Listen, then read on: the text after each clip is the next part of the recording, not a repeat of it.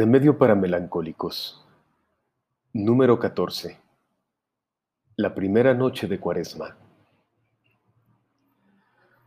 Así que quieres conocer los cómo y los porqués de los irlandeses. ¿Qué los lleva por esos caminos últimos? Bueno, escucha entonces. Porque aunque solo conocí a un irlandés en toda mi vida, lo conocí sin pausa durante 144 noches consecutivas. Acércate. Quizá veas en él a toda esa raza que sale de las lluvias para perderse en las nieblas. Espera, aquí vienen.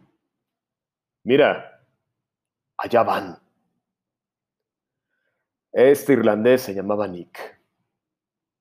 Durante el otoño de 1953, escribí las primeras páginas de un guion cinematográfico en Dublín.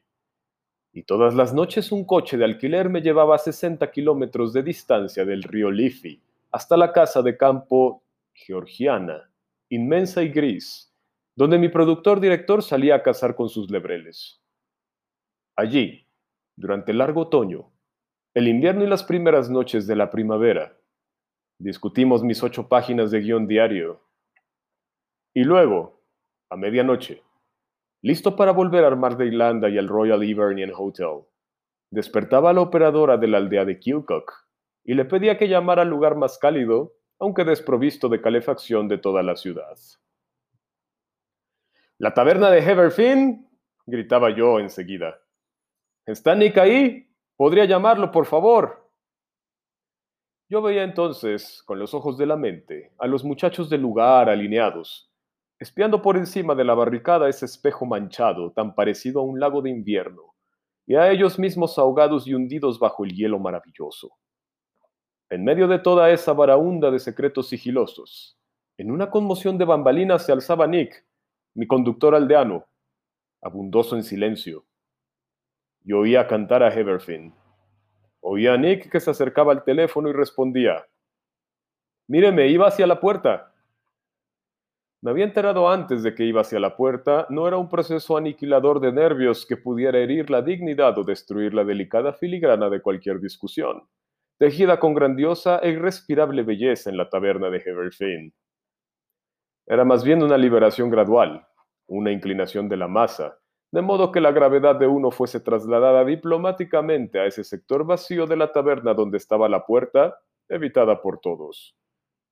Entretanto, había que ajustar, unir y clasificar una docena de tramas de conversación para que a la mañana siguiente, con gritos roncos de reconocimiento, se descubrieran las pautas y la lanzadera empezara a trabajar sin pausa alguna para respirar o para pensar.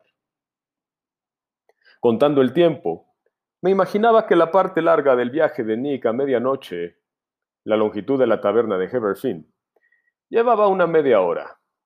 La parte corta, desde lo de fin hasta la casa donde yo esperaba, llevaría solo cinco minutos. Esto ocurrió la noche antes de la primera noche de Cuaresma. Llamé, esperé. Y por último, descendiendo por el bosque nocturno, se arrastró el Chevrolet 1931, color musgo arriba, como el propio Nick. Coche y conductor entraron en el jardín jadeando, suspirando, rechinando suavemente, dulcemente, fácilmente, y yo bajé los escalones bajo un cielo sin luna, pero brillante y estrellado. Espié por la ventanilla la quieta oscuridad. El tablero del automóvil había estado muerto todos esos años. Nick. El mismo, murmuró secretamente. ¿No es una hermosa noche de verano? La temperatura era de 20 grados, pero Nick nunca había estado más cerca de Roma que en la línea costera del Tipperary, de modo que el clima era relativo. Una hermosa noche de verano. Trepé al asiento delantero y di a la chirriante puerta un golpe absolutamente contundente, eliminador de rumbre. Nick, ¿qué tal le ha ido? Ah, dejó que el automóvil se abriera paso por el camino del bosque. Tengo salud. ¿No basta y sobra ahora que empieza la cuaresma? La cuaresma, murmuré. ¿A qué renunciará para la cuaresma, Nick? He estado pensándolo. Nick chupó súbitamente su cigarrillo. La máscara rosada y arrugada del rostro parpadeó, apartándose del humo. ¿Y por qué no estas cosas terribles que ven mi boca?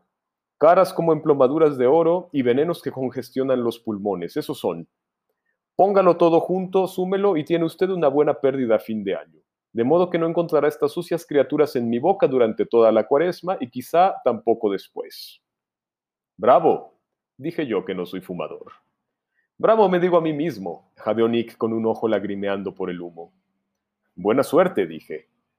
La necesitaré, murmuró Nick, para romper con los hábitos del pecado. Y avanzamos firmemente, con cuidadosas oscilaciones de peso, a lo largo y en torno de una enmarañada concavidad y a través de una niebla, y entramos en Dublín a 50 kilómetros por hora. Ten paciencia conmigo si es que insisto. Nick era el conductor más cauteloso de todo el mundo de Dios, incluso de cualquier país sano, pequeño, tranquilo, productor de leche y manteca que nombres. Nick principalmente, se eleva inocente y beatífico por encima de esos automovilistas que encienden el pequeño conmutador llamado paranoia cada vez que se adhieren a sus asientos en Los Ángeles, México o París. Y también por encima de esos hombres ciegos que, abandonando tazones de estaño y bastones, aunque usando siempre sus anteojos oscuros de Hollywood, se ríen como dementes en la vía Véneto, lanzando por las ventanillas de los coches de carrera el asbesto de los frenos como serpentinas de carnaval. Considera las ruinas romanas. Son seguramente los despojos diversos y abandonados por esas nutrias motociclistas que pasan vociferando todas las noches bajo la ventana del hotel por las oscuras alamedas, cristianos condenados al pozo de los leones del Coliseo. Nick, ahora. Mírale las manos hábiles que acarician el volante en un movimiento circular, suave y silencioso como constelaciones invernales, una nieve que cae del cielo. Escucha esa voz que respira brumas todo calma nocturna, mientras seduce el camino, y el pie benévolo que acaricia el acelerador susurrante, nunca un kilómetro menos de 50, nunca cuatro por encima. Nick, Nick y su embarcación firme, atemperando un lago de dulce calma donde dormita el tiempo. Mira, compara y átate a ese hombre con hierbas del estío, regálalo con plata, estrechale cálidamente la mano al fin del viaje. Buenas noches, Nick, decía yo al llegar al hotel. Hasta mañana. Si Dios quiere, murmuraba Nick, y se alejaba suavemente. Dejemos pasar 23 horas de sueño, desayuno, almuerzo, comida, el gorro de dormir de la noche. Dejemos que las horas de escribir, transformando guiones malos en guiones buenos, se desvanezcan en nieblas de pantanos y lluvias, y aquí estoy otra vez, en otra medianoche, saliendo de la mansión georgiana, que arroja por la puerta una cálida hoguera de color mientras desciendo los escalones y palpo la neblina como un ciego, buscando el automóvil que me aguarda allí. Oigo el hinchido corazón asmático que jadea en el aire oscuro y a Nick que tose su tos. El oro por onzas no es más precioso. Ah, aquí está usted, señor, dijo Nick. Y yo trepé al sociable asiento delantero y golpeé la portezuela. Nick, dije sonriendo. Y entonces ocurrió lo imposible. El coche salió disparado como de la boca ardiente de un cañón. Rugió, brincó, se detuvo entre sacudidas y se lanzó al camino, rebotando como una piedra, entre matorrales aplastados y sombras retorcidas. Yo me agarré las rodillas cuando mi cabeza chocó cuatro veces contra la capota del coche. Nick, vociferé casi. Nick. Visiones de Los Ángeles, de México, de París me asaltaban la mente. Observé con franca consternación el velocímetro. 80, 90, 100 kilómetros. En un torbellino de arena saltamos al camino principal, nos bamboleamos sobre un puente y nos deslizamos por la medianoche de las calles de Kilcock. A no menos de 100 kilómetros, tan pronto dentro como fuera del pueblo, sentí que todo el paso de Irlanda bajaba sus espigas cuando con un grito arremetimos una cuesta. Nick, pensé, y me volví, y allí estaba Nick sentado, y solo una cosa era la misma. En los labios le ardió un cigarrillo, haciéndole guiñar primero un ojo, después el otro. Pero el resto de Nick detrás del cigarrillo había cambiado como si el adversario en persona lo hubiese apretado y moldeado y horneado con mano tenebrosa. Allí estaba Nick, volteando el volante a uno y otro lado.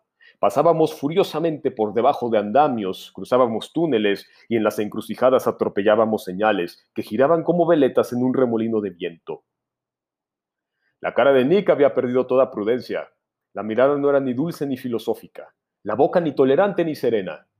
Era una cara lavada y cruda, una papa escaldada, pelada.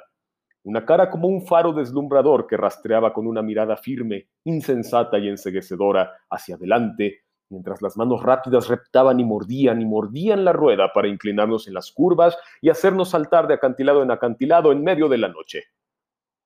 No es Nick, pensé, es su hermano. O le ha ocurrido algo terrible, una pena o un golpe destructor, una desgracia o una enfermedad de familia. Sí, esa es la respuesta. Y entonces Nick habló y la voz también le había cambiado. La blanda niebla de los pantanos, la turba húmeda, el fuego tibio dentro y fuera de la lluvia fría, el césped suave, se habían esfumado, habían desaparecido.